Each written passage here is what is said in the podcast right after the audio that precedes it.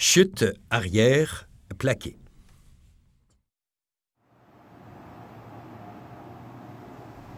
Il faut contrôler la descente en rentrant bien la tête avant de se laisser tomber.